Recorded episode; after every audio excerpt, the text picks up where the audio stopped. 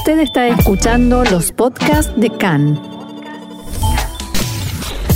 CAN, Radio Nacional de Israel. Y aquí seguimos en CAN, Radio Reca en español, Radio Nacional de Israel.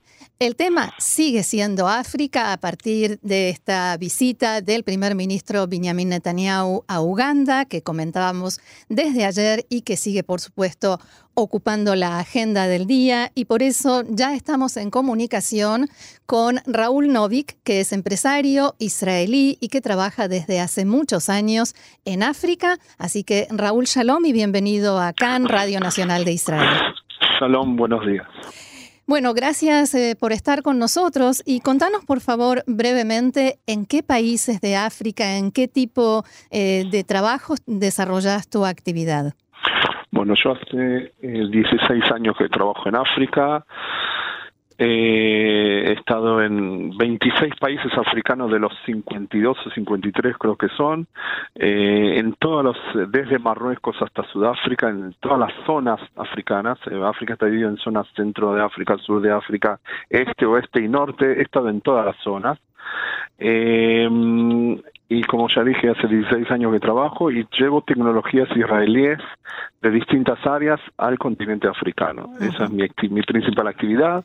Hoy en día tengo una empresa en Kenia con cuatro empleados y tengo, digamos, eh, distribuidores o, partners de, del trabajo en Ghana, en Nigeria, en Mauritius, en Botswana, en Tanzania, en, en Uganda, en ventas en Camerún, en, eh, Costa de Marfil, en Zimbabue, en Namibia, digamos, cubro más o menos todo el continente. Marruecos, Bien, entonces la primera pregunta sería, eh, ¿cómo es hacer negocios en África? ¿Qué tiene de particular? ¿En qué se diferencia la operativa en eh, cualquiera de estos países que nombraste, que supongo que no son iguales para nada, o por ejemplo de Europa? Bueno, primero que yo tengo además experiencia de ventas en Latinoamérica y en Europa, o sea, puedo comparar. Claro. África es un mundo totalmente diferente, la forma de hacer negocios en África es muy diferente del resto del mundo, o por lo menos de, los, de las zonas que yo conozco. Eh, digamos, los tiempos no son tiempos, lo, digamos, las promesas son muchas veces se quedan en promesas y en proyectos fantasiosos y no se concretan, eh, cosas que llevan mucho tiempo, un ejemplo te puedo dar de Etiopía, que tengo un proyecto que recién fin de diciembre se empezó a implementar con un equipamiento que me lo, me lo, me, lo pidieron dos años antes, o sea, el, el proceso de venta es muy largo, eh, porque la gente no, no, digamos, el tiempo no es un valor primordial, como se diría en España, en Europa o en Estados Unidos o en Israel mismo. ¿sí? Acá, como saben, todo se hace ayer, todo tiene que estar hecho para ayer. Y en África, y bueno, si no lo hacemos mañana, lo hacemos la semana que viene, o el mes que viene, o el año que viene, y así es todo. O sea, todo se, todo se, se, posterga, se, se posterga y todo se se lleva mucho tiempo. Eso es un tema, eh, eh, primero el concepto de tiempo, vamos a para, para hacer negocios. Segundo, el hecho de que ellos te dicen, sí, te mandé algo. Y vos decís, pero no me llegó. o sea, y vos decís, te mandé un mail, y el mail llega, o sea, un mail si vos lo mandás llega, tarde o temprano llega, y después, y, sí, y después te dicen, no, pero eso yo lo mandé, y vos decís, perdón, o te pagué. Entonces, bueno, mostrame una ah. prueba del pago. Y me dice, ah, entonces vos después ves que la prueba de pago, que es un, el SWIFT, que es la transferencia bancaria, aparece a posterior cuando te dijeron que te pagaron, por ejemplo. Ahora, no es que ellos mienten porque son gente mala, sino es una cuestión de idiosincrasia, es una cuestión de que vos sabés que lo que te dicen lo tenés que tomar todo con mucho, mucha, con mucha, este, tomando en cuenta de dónde viene, digamos, con pinza, digamos. ¿sí? Que sabés que tenés que volver a preguntar y volver a, a, a corroborar lo que te dicen 20 veces de distintas maneras, y una vez le preguntas de una manera y te dicen sí, sí, después le preguntas, pero ah, vos hiciste así o así, ah, no, eh, ¿entendés? O sea, tenés que ser muy, muy, muy, muy este, creativo para llegar a, realmente la situación como es, aparte de la distancia, por supuesto. Claro. Ahora, ¿con qué países compite Israel? Y obviamente esto lo conoces de tu propia experiencia. ¿Con qué países eh, se compite para poder introducir eh, tecnología israelí en el continente africano. Ok. Primero que hay muchas tecnologías que vienen de Israel a África, de distintos tipos. Yo he estado en el área de telecomunicaciones y ahora en día estoy en el área de cosas de video y de, lo que se llama CCTV o seguridad. Eh, eh, digamos que el, monstruo más grande con el que Israel compite es China, y China hace de todo en África y es el nuevo conquistador de África. No sé si no te olvides que África es, independiente de las colonias nada más que 50 años, la mayoría de los países se, empezaron a independizar en los años 60 y quedó un vacío. Y ese vacío hoy en día lo tiene y lo controla la mayoría de las cosas lo, lo controlan los chinos. Eh, Israel compite con ellos más que nada es la gran competencia fuerte que tiene en el área que yo estoy, por supuesto. Eh, hay industrias que son típicas israelíes que la competencia no existe, que es todo el tema del agua. Eh, Israel es muy fuerte en el tema del agua y de lo que es la agricultura y proyectos agrícolas en África. En el área de tecnologías de telecomunicaciones ya los chinos son muy fuertes. En lo que yo hago hoy en día en la parte de video, los chinos el problema que tienen que no tienen eh, calidad, y eso es una cosa que los africanos empiezan a entender, que a pesar de que ser más barato, porque todo el mundo sabe que en China es más barato todo, pero empiezan a pagar el precio de la calidad. Y mm. entonces hoy en día el africano empieza a entender que al final de cuentas lo caro es barato y están dispuestos a pagar más eh, por algo que sea de mejor calidad. Eso es un proceso que está en los últimos 10, 15 años, eh, lo que yo hago, por ejemplo, eh, y lleva, es, vos comparabas, después de, los chinos están los hindúes, hay muchos hindúes en África, hay muchas empresas hindúes en África haciendo trabajo, y los turcos también están entrando en varios países, en distintas áreas, y los israelíes, siendo un país de tecnología, eh, siempre tienen relación, Israel tiene relaciones con África desde más o menos de la creación del Estado, este, tiene buenas relaciones con los países africanos, entonces hay toda una, una, eh, una tradición de tener buenas relaciones con Israel. Una cosa interesante, el, cómo, creo, eso seguramente, eh, digamos, el africano ve a Israel como una potencia y y tiene una, un efecto y también tiene un aspecto emocional. La gente africana es muy, muy religiosa, eh, salvo del Islam como del cristianismo. Y para ellos Israel es la tierra prometida y es la tierra de Jesús para la gente cristiana y para los musulmanes, por supuesto, es una tierra importante. Y todo todo lo que viene de Israel es es, el tratamiento es diferente. ¿Eso se nota en el trato, por ejemplo, cuando viajas, cuando te encontrás, tenés reuniones, encuentros con empresarios, con la gente que consume la tecnología?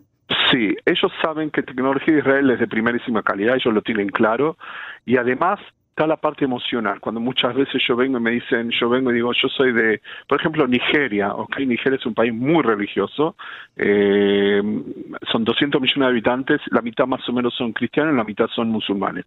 Entonces, el gobierno nigeriano paga, subvenciona eh, peregrinaje a Israel a la gente local. Okay, entonces cuando yo vengo y digo yo vengo de la tierra prometida de Israel, de la tierra prometida desde el punto de vista de cómo ellos lo ven, la tierra de Jesús, entonces la actitud es ya automáticamente es muy positiva. Por el solo hecho de decir que yo vengo de la tierra de Jesús, digamos, ¿ok? Eh, que eso es, un, es, una, es una ventaja. Comparado, por ejemplo, con los europeos. No te olvides que los africanos fueron colonias europeas, fueron colonias europeas hasta hace 50 años atrás y tienen una, un antagonismo muy grande en contra de los, los, los que eran los dueños de los países, sean los belgas, los portugueses, los eh, ingleses o los franceses, y los y los alemanes y los y los, los españoles. Hay dos colonias, una alemana y una y un país que fue colonia española y la relación de ellos con con los países europeos es una tiene un cierto eh, antagonismo y una cierta reacción negativa a lo que viene de esos países. Y en Estados Unidos como potencia mundial casi no existe en África, solamente en cosas muy específicas, eh, el tema del petróleo, por ejemplo, o, pero así como tecnología americana en África no se nota. Yo creo que a los, me parece a mí que a los americanos directamente no les interesa, me parece a mí. Mm. O sea, eso es lo que yo manejo. Claro en las cosas que yo estoy involucrado. A propósito de Estados Unidos, ¿esta guerra comercial entre Estados Unidos y China está teniendo alguna influencia en esto que decías de el dominio chino en África? Bueno, se empieza a ver, por ejemplo, en la empresa que yo tengo en Kenia, y yo estoy tratando de llevar un producto que compite muy fuerte contra dos monstruos chinos, y nosotros empezamos a ver de que hay un interés mayor hoy en los últimos dos, tres meses, cuatro meses del producto que nosotros traemos comparado con lo chino. Eh, y yo creo que es parte del momento este que estamos viviendo, que los americanos están muy, digamos, en contra del comercio con China y los africanos están en una situación que tienen que decidir para qué lado van a ir. Eh, y depende, por supuesto, de cada país. Hay países que son muy proamericanos eh, y hay países que son muy pro-chinos. Etiopía, por ejemplo, es un país que es eh, la economía es muy es muy comunista, es todo muy centralizado y entonces tiene un idioma común con los chinos, que son también un país económicamente comunista. Entonces, los chinos en Etiopía son los dueños del país, digamos, o tienen una relación muy fuerte. Kenia es menos, ¿entendés? Entonces depende de cada país más o menos su actitud hacia la situación, pero yo creo que sí hay un efecto. Creo yo que se empieza a sentir un efecto de...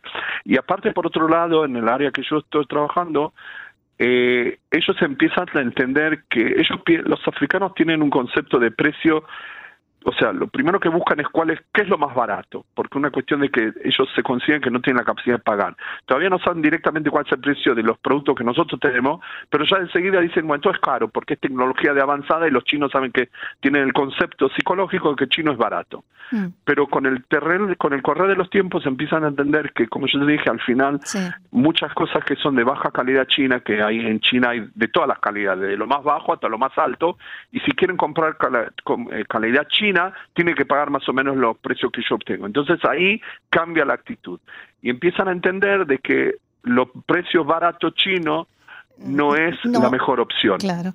Ahora, y eso es un proceso de educación del mercado. Ahora, ayer se hablaba mucho, con eh, a propósito de la visita del primer ministro Netanyahu, se habló del hecho de que el presidente provisional de Sudán quiere modernizar a su país y sacarlo del aislamiento.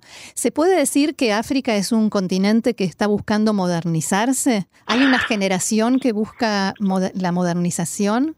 Bueno, no hay duda que hay una generación que busca la modernización. La gente joven, eh, la población joven de África es la de mayor crecimiento y en la proyección de hasta el año 2050 hicieron un cálculo, no sé cuántos millones de jóvenes va a haber. Es la población más joven del mundo. Y la gente joven por el social media, por la televisión, por Facebook, por todas las el social media, empiezan a entender que ellos están viviendo en, una zona que está súper atrasada con el resto del mundo y ellos están ansiosos por tener las mismas eh, cell phones y las mismas cosas que hay en el mundo desarrollado. Entonces hay una hay una presión de abajo de la población de mejorar las condiciones. Además hay un éxodo de eh, el campo a la ciudad. Hoy en día las ciudades africanas están abarrotadas de construcción por todos lados. Hay problemas de tránsito por todos lados en las grandes ciudades porque las ciudades no están preparadas para absorber esa, mm. eh, esa migración que viene del campo a la ciudad. ¿ok?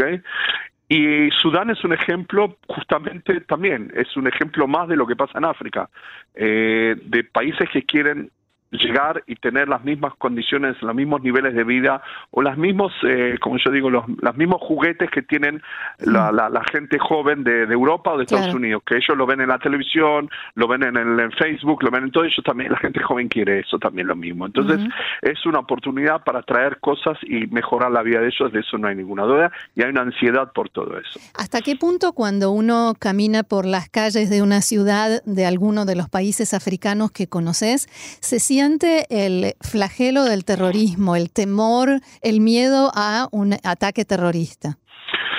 Bien, eh, primero depende de qué zonas. Mm. Eh, la zona sur de África está un poco alejada de todo lo que tiene que ver con esto. Eh, África del Este está muy impactada por el terrorismo, por un lado. Kenia, por ejemplo, vos a cualquier lado que vas, hay seguridad, entras a un hotel, te revisan, te, te ponen por, la, por las máquinas de, de, mm. rayos X, todo, en cualquier hotel, en cualquier lugar público, eh, más que incluso, más que acá, más que acá en Israel. Eh, o sea, te revisan muchísimo. Eh, el ejército de Kenia tiene gente en el límite con Somalia. El, problema del, el del este de África es eh, los grupos, lo que se llama el Al-Shabaab, que viene de, de Somalia. Eh, la piratería marítima es otro problema. Eh, hay, hay toda la zona del este de África, no te olvides que además hay mucha gente musulmana dentro de los países, o sea, hay una población, creo que Tanzania la mayoría es musulmana, en Kenia el 35% es musulmana, en Uganda no sé cuánto es musulmana, entonces hay mucha relación a nivel del, del, del, del, terrorismo de, de, de los terrorismo islamista. islámico, islamista, sea Al Qaeda, sea los chiitas, sea lo que sea, o sea, hay todo muy Eso en el lado este. Del otro lado, del lado de Nigeria y de Ghana y de todas esas cosas, hay gente, terrorismo, que hubo atentados en Burkina Faso y en Mali hace en los últimos eh, dos, tres años, vienen del norte o del desierto y empiezan a hacer, eh, o el Boko Haram, que es el que está en Nigeria, que esos son grupos terroristas que ellos lo que quieren es imponer la Sharia en, todos los países, que es la ley eh, islámica, y quieren hacer revoluciones en, en, los países donde están. O sea, si vos mirás el mapa, está el norte de África, que es totalmente islámico, por supuesto, y después los países que le siguen son los países del desierto del Sahara, que también son islámicos, la mayoría de población islámica, y después vienen los países que están en la costa del lado, o lo que empieza a ser centro de África o eso, que son una mezcla, son países que son mezclados, tanto musulmanes como cristianos, en distintos porcentajes. Entonces, toda esa influencia del terrorismo islámico empieza a meterse dentro de esos países y trata de convencer a la gente joven por una cuestión muy simple. Son países pobres y la gente que viene con el grupo terrorista tienen dinero y consiguen y convencen a fuerza o no a fuerza a los chicos jóvenes de meterse en las filas de ellos y eso es lo que así funciona. Muy bien, eh, realmente muy interesante y sin duda un tema que da para mucho más, pero el tiempo nuestro, por supuesto, es limitado. Eh, Raúl Novik, empresario israelí que trabaja en África desde hace muchos años, muchísimas gracias por este diálogo con nosotros aquí en CAN, Radio Nacional de Israel. Gracias a ustedes. Shalom. Chao.